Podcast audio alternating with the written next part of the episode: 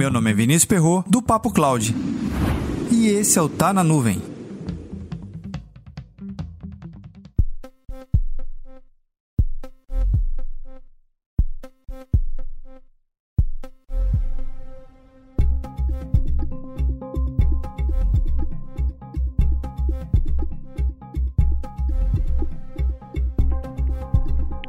O conteúdo sobre demanda, conhecido como on-demand, tem aumentado cada ano que passa. Na verdade, todo dia surge um novo provedor com um novo tipo de conteúdo. Mas afinal de contas, que mercado é esse?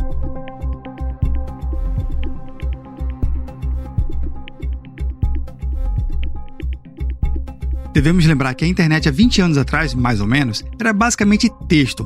Uma animação aqui, outra ali em flash, mas nada muito excepcional. Surgiu o YouTube, então, ele revolucionou de fato o mercado de consumo de vídeo. Antigamente, o vídeo era muita coisa on-premise, vamos dizer assim, coisas em CD, copiadas em um arquivo, algo muito compartilhado no ambiente local, de um computador para outro ou de um pendrive para outro, quem tinha pendrive na época. Mas o vídeo vindo da internet realmente revolucionou e criou um viés totalmente novo, conteúdo sobre demanda via internet ou streaming. Claro, só para deixar bem claro que não foi o YouTube que criou o conceito de streaming de vídeo pela internet, mas ele popularizou esse conceito. Não tão distante do mercado atual de streamings, ou a variação de streaming de tudo quanto é tipo de sabor e cores, existia o um mercado, e no caso ainda existe o mercado da TV a cabo, que basicamente ela reúne vários provedores de conteúdos diferentes em uma só assinatura. Mas olhando para o mercado atual, Netflix, Amazon Prime, Play Kids, Apple TV e tantos, tantos outros Será que logo logo a gente vai ver alguma coisa consolidando esses provedores de conteúdos diferentes em uma só assinatura? Eu já bati papo com algumas pessoas desse mercado de streaming. Sabe qual foi a resposta ou o pensamento daquele momento? Não, não é possível que cada um quer proteger o seu conteúdo. Tudo bem. Antigamente, vocês do streaming revolucionaram o mercado de TV a cabo. E quem sabe no futuro alguma coisa venha surgir para revolucionar o mercado de streaming, facilitando também a nossa vida de usuário. E a pessoa tem que ficar gerenciando duas, três, quatro, cinco, dez assinaturas diferentes, dá uma canseira, não é verdade? Mas e aí? Como você vê o mercado de streaming? Comenta lá no nosso grupo do Telegram, bit.ly barra Telegram.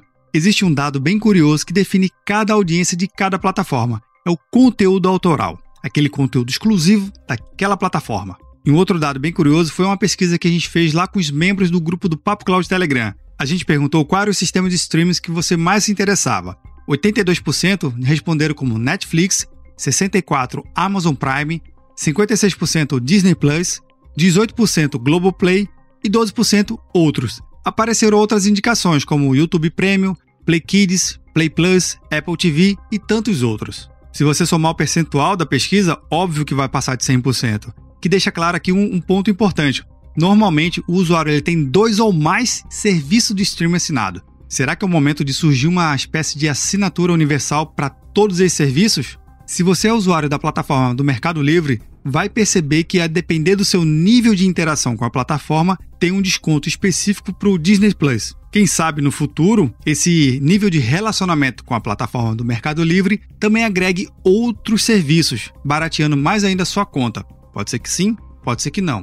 Mas isso tudo só é possível através da utilização da computação em nuvem. É o principal barramento que conecta todo esse grande universo que antigamente era tudo on-premise.